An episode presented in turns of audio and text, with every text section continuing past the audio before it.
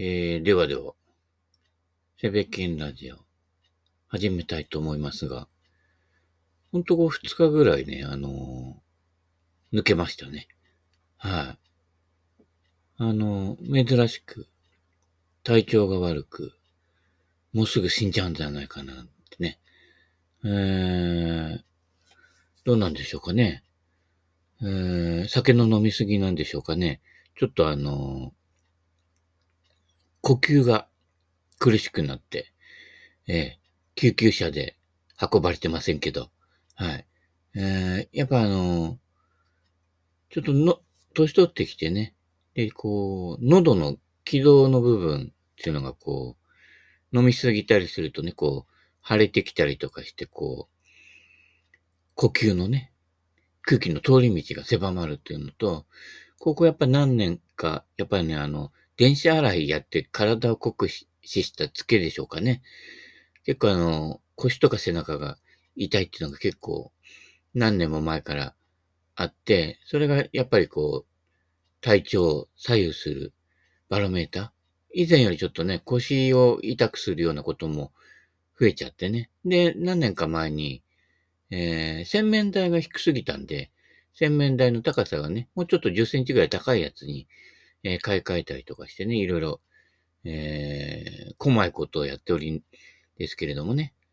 だんだんそれもあのー、ね、ね、加齢とともにね、はい、えー、加齢臭が増えてくるとね、えー、カレーも進んでね、はい、カレーもね、えー、作りますけれども、そのカレーじゃないけれど、えー、体に無理が効かなくなってくるということでね。ちょっと、でもね、やっぱ夜中にね、息がしづらくなるというのはやっぱりね、ちょっと若干パニクりますよね。うん。呼吸はしてるんだけど、なんか酸素を取り込めてない感じになるっていうね。はい、あ。あれでこう気を失ってね、こうスーッとそのまま穏やかに死ねるんじゃないかっていうね、いうのもありますんですけどね。はい、まあ、どっちでもいいんですけれどもね。はい。よく健康に気をつけてね、こう、延命措置ができたりとかね、医療が進んでるだ、みたいな感じで、言ってる人いますけれどもね、自然に沿った形でね、はい、お迎えてもらう方がいいんじゃないかと思います。で、あの、医療が進化したとかね、えー、延命措置が取られることがいいことだみたいに医者も思ってたりするんですけど、もともとそれあの自分の暴飲暴食で太ったからじゃないっていうのもあるんですよね。うん。それであんまり延命措置っていうのもね、なんだかな、みたいなね。うん、俺だから、だから病院行かないからね、健康保険なんかほとんどね、全部払い捨てですよね。使ってないからね。うん。まあこれから使う羽目になることもあるかもしれないけどね、極力使わないでね、えー、自然にね、やっぱ身から出たサビは身で受けるというね、えー、そういう姿勢でね、行きたいと思いますけれどもね。はい。なるべくぽっくりとね。えー、無駄な抵抗はしないという感じでありますけどもね。で、考えてみればね、中部さんなんかもね、59で亡くなってるからね。もうすでに私より年下で亡くなっているっていう話ですからね。はい。そういうことですよ。で、私なんかこう、昔から聞いてるあの、酒と涙と男と女のね、川島英語さんもね、昔はそういうの聞いてた頃はすごい年上のね、なんかこう、哲学する人かななんて思っていたらね、彼なんかもう40代で亡くなってるわけですからね。うん。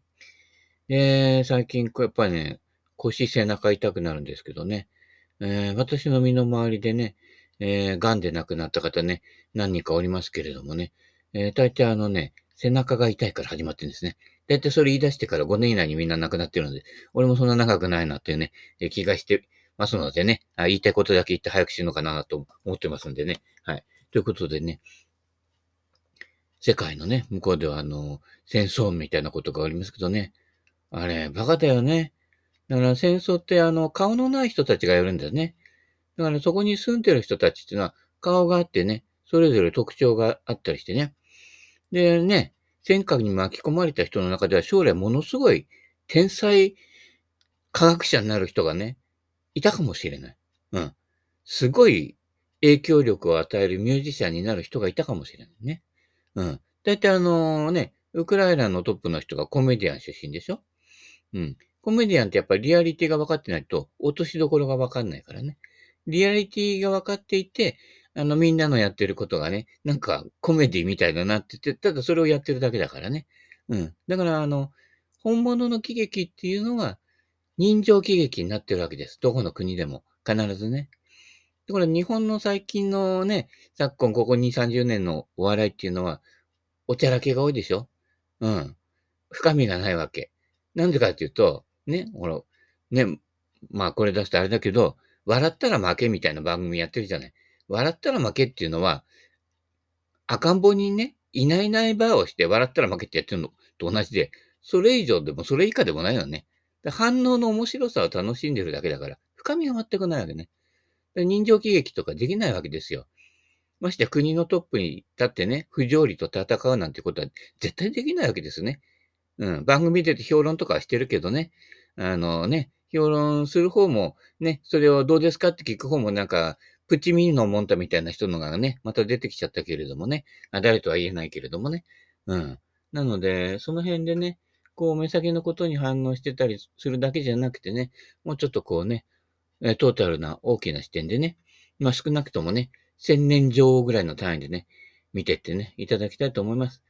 一個人の寿命になってね、短いんで、できることは限られますね。あ、ゴルフちょっと上手くなったみたいなところで終わりですからね。はい。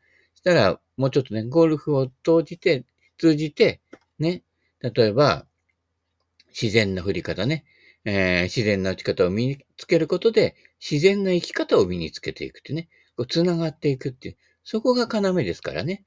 うん。結果にコミットして、あ、結果良くなった、みたいな感じだけだとね、うん。やっぱちょっとそれは浅いんじゃないかなという。それがこう、生き方、あり方ね、うん。姿勢感まで繋がって初めて本物ですからね。そうやってこう、ね、あのー、顔のない人たちがね、顔のある人たちを殺したりしてるような、そんなバカなことをね、うん。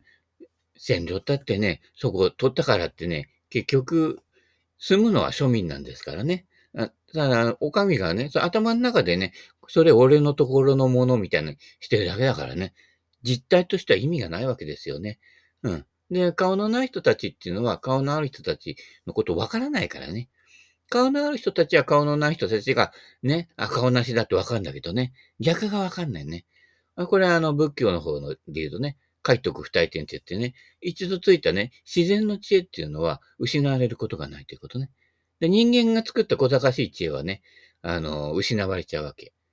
昨日もね、ちょっとその具合が悪い中ね、神さんに、ね、運転してもらって桜見に行って、これが最後の桜かななんて、見納めかななんてね、思いつつもね、えー、神社とか行ったけどね、したらね、神社でね、あのね、えー、お参り、お祓いを受ける方はね、は、神様に、の前にね、えー、向き合うのにふさわしい格好でね、来てくださいね。男性の方はくるぶしが見えるようなね、えー、短パンとかそういうのはやめてくださいとかね、延々と放送してたんですよ。じゃあ女の人のミニスカートはいいのかなって、くるぶしもね、もうパンツまで見えそうだけどね。うん、そんなことでそこでね、あと、ちょっと男女差別を感じたりしてね。で、神様にも、神様はね、分別しないんですよ。うん。だってオールだからね、神様ってね。まあ、神社の神様っていうのはね、お金払った人だけにね、ちょっとね、優遇するっていうところがありますからね。だから、あの、その辺の神社のね、経営、あれも経営だからね。うん。だから、あの、お守りとかの値段が高くて数が多いところ、気をつけた方がいいですね。そういうところドレスコードとかね、言ってますからね。どっかの高級ゴルフクラブみたいな感じですよね。昔あのね、マーク2のワゴンで行ったらね、あの業者の方は裏からなんて言われたけどね、しつこく言うけどね、うん、そうや、見てくれて判断したような人たちがやってますからね。そういった人たちっていうのはやっぱりね、あ国という体制のもとのままね、えー、これはウクライナの捏造で画像も全部作り物だみたいな感じで国連で言っちゃうわけですけれどもね、言っとかないと殺されちゃうからね、危ないからね、うん。そういったことなのでね、あの、出世してね、偉くなったつもりがね、結局家来になってね、えー、ね、真実を歪める立場に立ってね、そのためにたくさんの人が亡くなってるっていうね、もう地獄に落ちちゃうパターンになるから、良かれと思ってることで失敗するっていうパターンね、世界の政治でもやってるでしょ？うん、そういうことなんです。これ身近でもそうですよね。例えば、あの、よくね、え、道路脇のね、植え込みの中にゴミとか捨ててる人がいるでしょ？あれ、あのね、戦地で戦車そそのまま壊れたら置き去りにして逃げていっちゃう人たちと一緒ですからね。うん。だから日常にそういう人たちがいっぱい、地味猛量なね、えー、人たちが実は潜んでるんですね。だから心の中までそうやって洗っていかないと、何か起きた時に必ず便乗する心が芽生えてくるわけね。はい。だから、そういったところをやっておくためには、どうしたらいいかというと、ブータン人の幸福論ですね。中身からやっていきなさいと。ね、人間をはじめあらゆる存在はね、輪廻転生するのが当たり前ですから、根性をね、どうにかうまくね、切り抜けられた、無難に切られた、ああ、よかったよかったじゃなくて、あなたが今回やったことが、ね、孫や子孫に、のね、心持ちに伝わって、それが孫やひ孫の代で、ね、あなたが、ね、見せかけの正義でやってたことがバレちゃうわけですね。ひ孫がなんかやらかすわけですよ。大体あの商売でも三代目に潰れるでしょうん。なんかど、どこかね、抜けてるところがあるんですよ。結果中心主義でいっちゃってね。プロセスを忘れちゃうと。で、従業員に冷たく当たると。で、冷たく当たられた従業員はそこで不満をね、家庭で晴らすと。ね。で、子供に当たると。で、子供が曲がって育つと。で、曲がった子供がその会社に就職すると。なんかやらかすと。横領するとかね。だいたいそんなとこから潰れていくみたいなね。うん。いろんな、そういうで。すべてね、関連性で成り立っているのでね、自分の寿命のたかだか何十年かでね、判断しちゃいけないんですよ。うん。そういったことでね、未来英語、未来のためにって言ってる人ほどね、そういうことにね、鈍感なんですね。はい。目先の対処でね、困っている人がいれば金くればいい、配ればいいとかね。困ってるね、引きこもりとかね、不登校の人がいればね、居場所作ればいいからね。って言ってね、で、ど、どんどん自分の勢力をね、広げていくわけです。あそこの街でね、なんか立ち上げたら次の街でで、お前チェーン店かって話ですよね。で、居場所作りをたくさん作った人の方がね、福祉に貢献してるって言うけどね、うん。根本は変わってないから、どんどんそういう人たちが増え、増えて、で、需要と供給でいっぱい来てくれるから、なんか俺って偉いのかなって勘違いしていくわけですよね。ち逆ですよね。そういった事態が起きない。そういったことが大事ですよね。で、俺なんかやってるグループはね、あんま人来ないんですよ。なんでかというとね、どんどんね、自分で自力でね、やってくるようになっちゃうからね。うん。だから、あの、本当のサポートは、サポートが必要じゃなくなるのがサポートで。自分の頭で考えられるようになるのが本当のサポートだからね。だからレッスンプロの言うことを聞いてね、これをこうやってこっちから右からこうやって打ってって言って左に引っ掛けてる人もいますけれどもね。そりゃそうやら左に引っ掛けるよね、みたいな感じでね。で、こっちからやって引っ掛けないようにすると右 OB でしょ？だ右か左かどっちかしかよくて、真ん中だけ空いてるのね。で真ん中空いてますよって言うから、俺がそこでちょこんと打つわけですよ。俺とタカさんがね、ちょこんと真ん中に打つわけですよね。それだけの違いですからね。はい。自分で考えないとダメですよ。これなんでそういうふうに言ってるのかな？これこうやってこうなってこうなるけどってどうなのかなって考えたら、その教えてるレッスンプロが今自分が課題としてやりたかったことみたいなことをや教えてるだけだからね。それ普通の人がやったら、ね、あの、チーピーになったりするわけですけどね。まあ誰とは言えないけれどもね。はい。そんなこんなですよ。はい。だから無理なく自然に、あの、できるようになると、理屈がどんどん抜けていくわけです。自転車乗るようにできるようになるわけね。で無理、無理なくできてれば自然ともう学習することがなくなるわけね。だから学んでる人とか、いっぱいね、資格取ってこう学びに行くってね、学びばっかりやって資格ばっかりいっぱいいっぱい取る人いるじゃない？自分で考えないんだよね。うん。資格取ればなんとかなると。いや、なんと、ほとんどの資格は民間資格でなんとかならないものが多いです。で、国家資格もね、みんな取りに行って、意外と特定の分野ではすごい求められるけど、それ以外の分野って、ね、就職口も埋まってるんですよ、美味しい席って。うん、大抵。うん。ね。あの、可愛い子に声、可愛い子に声かけてね、自分のものにしようなんて思ってもね、可愛い子にはすでに男がいるんですよ。そういうものですよ。で、残り物には訳があるってね。当然ですよね。はい。そういったことでね、まあ、残り物同士でね、なんとかね、やっててくださいね。はい。えー、そんなこんなでね、あ、でもね、綺麗な人はね、3年ぐらい経つと、綺麗だからって一緒になった男の人が、とね、うまくいかなくなって別れちゃうので、3年目ぐらいが狙いですよ。別に俺狙ってるわけじゃないけどね。もう今更ね、どうこう、ね、ならないからしょうがないんだけどね。はい。といったことで、第4章。人間関係に悩んだ時に思い出したい、ブータン人の言葉。はい。悩みのほとんどは、実は自業自得で、自分が種をまいてることがほとんどです。で、そのことに気がつかないっていうのはさっき言ったように、ね、領土を広げると自分たちの国が幸福になるんじゃないかって勘違いしてる人たちですよね。現実は人殺してるわけですからね。あの、不幸の連鎖を深めてるっていうことなのでね。それが、例えばね、自分たちの国の人も苦しめるわけですよ。あんなことやっちゃってっていうね、世界中の人たちに思われてね、どんどんどんどん経済再生加えられてるんでしょだから今度、今んとこはいいけど、ちょっと足すと、自分たちの国の中が大変なことになって、そうするとまた、不平不満が増えてくるわけですよね。で、不平不満が増えてきた時っていうのは、普段のね、神さんと仲が悪いことも、八つ当たりで他の人に当たっちゃうわけね。そうそういったことの連鎖が起きるからね。で、どんどんどんどんこう不幸になっていくっていうね、誰も幸せにできないっていうのがね、結構ね、お上の方に多いんですよ。残念なことにね。で、それはね、大きな国だけじゃなくて、身近な市町村でもそうですからね。はい。えー、気をつけてくださいね。はい。で、人間関係に悩んだ時のブータに。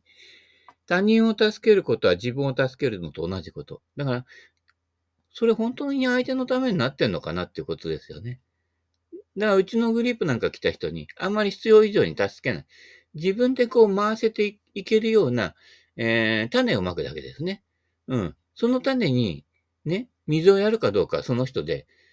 だから途中までは助けて、あの、要は接触するところを作るけど、そこから先はその人の創意工夫ですよね。うん。ずっと助けるわけにはいかないんだからね。うん。ずっと私があなたにね、政治家みたいにお金配ってればあなたずっと幸せよって、それ依存関係ってやつですからね。うん。そうするとあのね、味を占めちゃってそういう人もね、どっかもっと美味しい餌くれるところはないかってね、寄ってくるわけですよ。あの、牛久沼の白鳥みたいにね。うん、人が来ると寄ってきちゃったりして、お前犬かって話ですけれどもね。うん。そういったことでね、あんまりそうやってね、こう恵まれすぎちゃうとね、当たり前になっちゃうけどね。基本野生の生物は野生で自分の餌を取るというね、えー、そういったね、ことができないと、ね、えー、生き絶えちゃうのでね、うん。存続できればいいって話じゃないからね。うん。そういったことなのでね。えー、といったことで他人を助けることは自分を助けること。だ逆、裏を、裏を返せば、自分を助けられない人が人を助けに行くなって話ですよ。そういったこと。だから福祉やってる人も自分の居場所づくりを広げてる人がいるんですけどね。誰とは言えないけれどもね。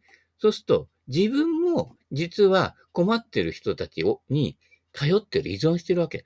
困っている人がいないと自分が存続できないって。それ困るでしょ？大抵のそういった同業者、同業者で、同業者っていうのも変だけどね。普通のところで働けない人がそうそういったことをやりたがるのね。うん。まず普通のところで働いて、ね、それもできる。でもこれもできる。両方できるよっていう風になって初めて自立ですから、自分が自立してないで障害者に依存してたら、ね、障害者も依存するし、どっちもね、お金も払ってれば助かるみたいな世界になっちゃうので、そうすると本当の意味では自立にならないので、そういったツケは、ね、自分はその場で助かったかもしれないけど、先々にその姿勢っていうものがどんどん伝わっていって、何も変わらないわけですよ。50年経っても100年経ってもね。はい。そういうことが起こるわけですね。はい。敵はたった一人で十分。味方は100人いても不十分。そう思うもんです。だから取り巻きを増やすでしょで、100人も取り巻き増やすと、だいたいそのうちの80人は、ね、自分にとって利があるからあなたにくっついてるだけで、ね、別に、あなたのためを思ってやってないわけ。自分の量をね、得たいがために、100人中80人いるから、さーって去っていくわけですよ。あなたの立場が悪くなった時にね。えー、誰とは言えないけれどもね。うん。で、敵っていうのは、実際は、ね、昨日もね、番組でね、やってたけどね、白熊のペアリング。ね、ペアリングしてね、子孫残してもらいたいがためにね、よそからね、えー、オスカメスカ連れてくるわけですよね。で、最初のうちはね、喧嘩したり、仲悪いねしたよ、うーとか言ってね、うん、噛みついたりしているんだけど、そういうね、飼育員は知っている。そう言って、最初仲が悪かったところの方が、実は繁殖するんだよってね、ことをよく知ってるんですよ。で最初からこう、あーって近づいてるおしどり夫婦って必ずなんかトラブルでしょ別れるわけですよね。うん。最後揉めるわけですけれどもね、遺産相続とかでね。で、最初ね、なんだこいつっていうぐらいな感じでいた方が、お互いなんだこいつって意識するってことは、なんか意識してるわけね。うん。と言ったことで、実は敵と思ってる人がかなり味方になる場合が、ただ人間の世界でも多いですね。だから敵と思って排除したりとかやっつけちゃったりしないでね、置いとくんです。都合の悪いやつ、ちょっとね。うん。で、その辺が見抜けるかどうかもね、えー、こっち、こっちがどういうふうにね、浅いところで生きてるかね、もうちょっとこういろんなものをね、しっかりね、感じ取って生きてるかのね、違いで分かってくるわけですからね。うん。そういったことです。大勢で賄えば、天井の梁、梁でさえ軽い。一人で賄えば、毛糸さえでも重い。そういうことですね。はい。この間ね、ゴルフの練習器具買ったんですよ。片棒だけ重くて片方が軽いってやつね。だからあれ、重い方を下にすると、実際の重たいクラブを振ってるみたいになって、逆にかえっ、ー、と、重たい方を手元にすると、カウンターバランスのクラブを振ってるみたいになるんですよ。うん。そうすると、実は重たい方を持った方が、実は振りやすいんですね。軽く感じると。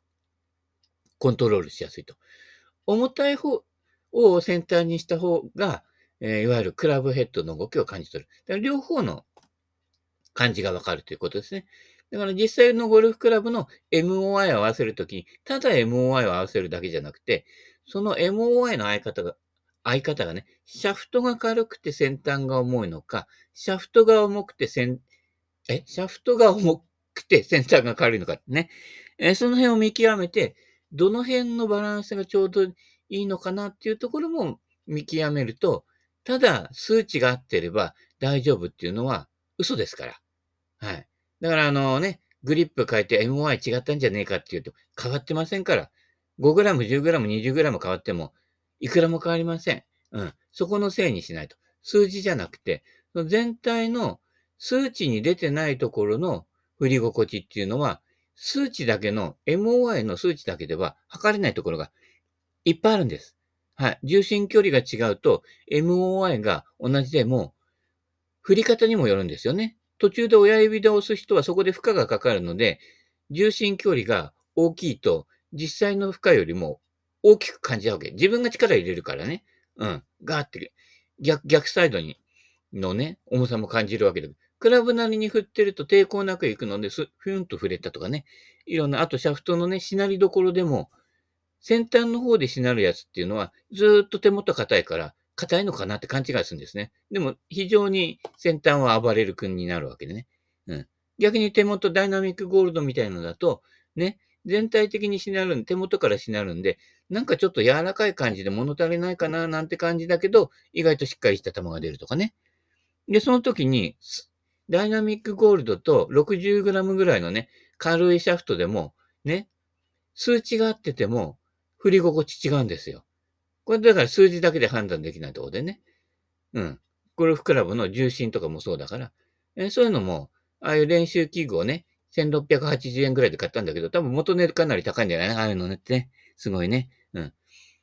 だけど、そういったところで振ってって、あ、これって実際のゴルフクラブの振り心地と繋がるんだよなっていうところで、えやっていかないと、ただあのね、スタートする前の体ほぐしに使ってんだったら別にね、そ、そんな棒じゃなくてもいいわけですからね。えー、そんな棒振って人生棒に振らないようにね、えー、していただきたいと思いますけれどもね。はい。そういった意味でね、あのー、軽いなと思っててやってても、他の誰かが支えてくれてるってなんですよ。